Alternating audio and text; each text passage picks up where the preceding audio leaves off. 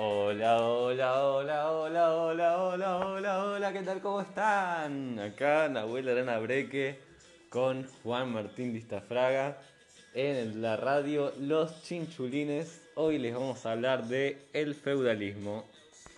Se denomina feudalismo en un sentido amplio a un sistema político, económico y social que se desarrolló en Europa Occidental entre los siglos X y XII tras la desmembración del Imperio Carolingio. Entre sus principales características se encuentran las monarquías, que siguieron existiendo por el que el poder de los reyes era restringido tanto de sus atribuciones como la extensión de los territorios bajo su control. El poder pasó en práctica de manos de los reyes a los grandes señores de cada reino. Otra característica es que la economía fue casi exclusivamente agraria con grandes propiedades que aspiraban a ser autoeficientes. También se consolidó una sociedad estamental donde primaba la desigualdad. Desde el principio de la Edad Media, el occidente europeo se había visto sacudido por diferentes invasiones como las de pueblos germanos y la de los musulmanes. Ante la violencia y persistencia de los ataques, principalmente de los normandos, no hubo reyes ni gobiernos centrales capaces de defender a la población local. Los más poderosos de cada territorio tomaron en sus manos esta tarea, imitando una práctica de los reyes francos, reclutaron guerreros cuyo servicio militar se recompensaba con la entrega de un beneficio, generalmente un feudo. Estos tratos personales convertían en señor feudal a quien entregaba un feudo y en vasallo del señor a quien lo recibía. Para los más débiles, en su gran mayoría campesinos, la solución fue ponerse bajo la protección de un señor que los pudiera defender y retribuirle con trabajo y o productos. Para enfrentar la, inseguridad de la época se recurrió a compromisos personales que fueron configurando una red de relaciones que podían ser relaciones feudales o relaciones señoriales. Las relaciones feudales se sellaban a través de un compromiso de fidelidad mutua en que tanto el señor feudal como el vasallo reconocían obligaciones en el otro.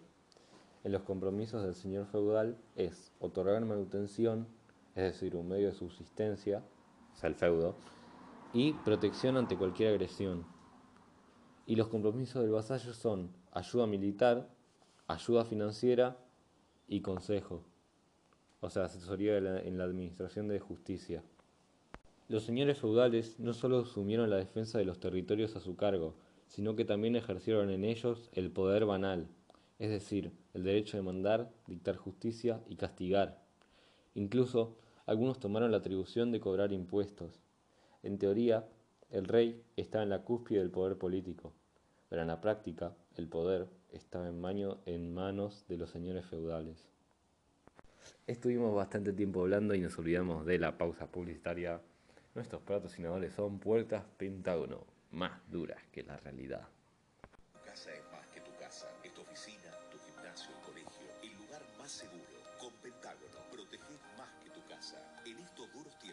Ofrecemos precios Pentágono imbatibles. Puertas Pentágono, más duras que la realidad.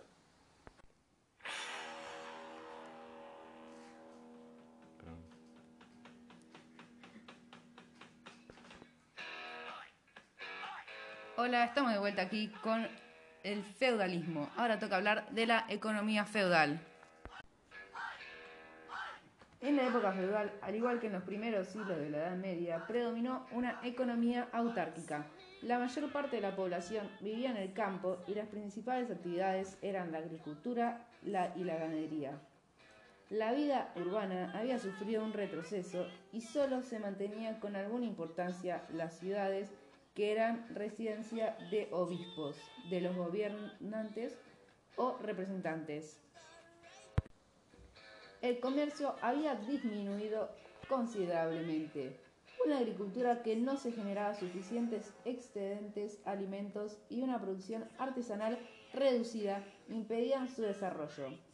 Solo unos productos como artículos de lujo importados que demandaban los más ricos, así como la irreemplazable sal y el hierro. Activaba un comercio que era posible gracias a la actividad de mercaderes, que se arriesgaba a transmitir por caminos inseguros y llenos de peligros. El uso de la moneda, por lo tanto, se restringió al mínimo y en los intercambios predominaba el trueque. La economía feudal se organizó en torno a las grandes propiedades rurales que estaban en manos de reyes, de señores feudales y de la iglesia, los llamados dominios o señoríos. Las tierras estaban trabajadas por los campesinos que tenían una relación de dependencia con sus señores. Los señoríos podían tener desde unas decenas o unos millones de hectáreas, repartidas entre tierras de cultivos y zonas de bosques y pastos, las cuales podían utilizarse los campesinos para mantener sus propios animales, en ellos se podían distinguir. La reserva señorial era la tierra exclusiva del señor y cuyos beneficios le estaban reservados. Incluía las tierras más fértiles para la agricultura, los pastizales para el ganado y los bosques, además de su residencia e instalaciones como graneros, talleres, un molino, un horno, un lagar, presencias de aceite, etc.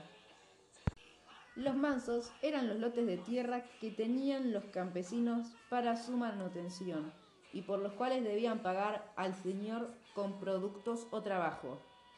Durante la gran parte de la Edad Media, al menos hasta el siglo XI, la agricultura fue muy primitiva se utilizaba el sistema bienal en los cultivos y las herramientas con las que se contaba eran rudimentarias, predominando el llamado arado romano, que apenas rompía el suelo, imprendiendo que las semillas penetraran a más profundidad.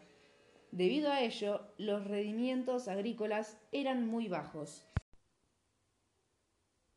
La mayoría de la población correspondía a campesinos que habitaban en el noble o eclesiástico, del que dependían y con quien establecían relaciones secundarias. Este actuaba como juez, les componía multas y castigos, fijaba los pagos y la fecha de las tareas agrícolas, reglamentaba el uso del bosque, les cobraba por utilizar sus instalaciones e invertía incluso en sus asuntos familiares. También podía exigirles ayuda en caso de guerra. Los campesinos debían realizar pagos que variaban según cada los campesinos debían realizar pagos que variaban según cada caso. Consistían, en general, en entrega de productos, una parte de lo obtenido trabajando los mansos, presentaciones de trabajo, dedicar tiempo a construir y reparar instalaciones, caminos y puentes, así como trabajar las tierras de la reserva, a una combinación de ambos. algunos campesinos tenían la categoría de siervos. Sus prestaciones y sobre todo su dependencia del Señor eran mayores que la de los campesinos libres.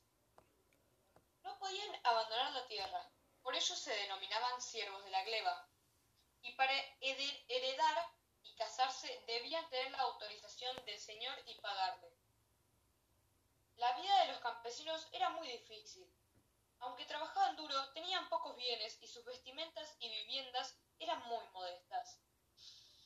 Con herramientas rudimentarias y terrenos pequeños, los cultivos rendían poco, y además había que pagarle al Señor y a la iglesia.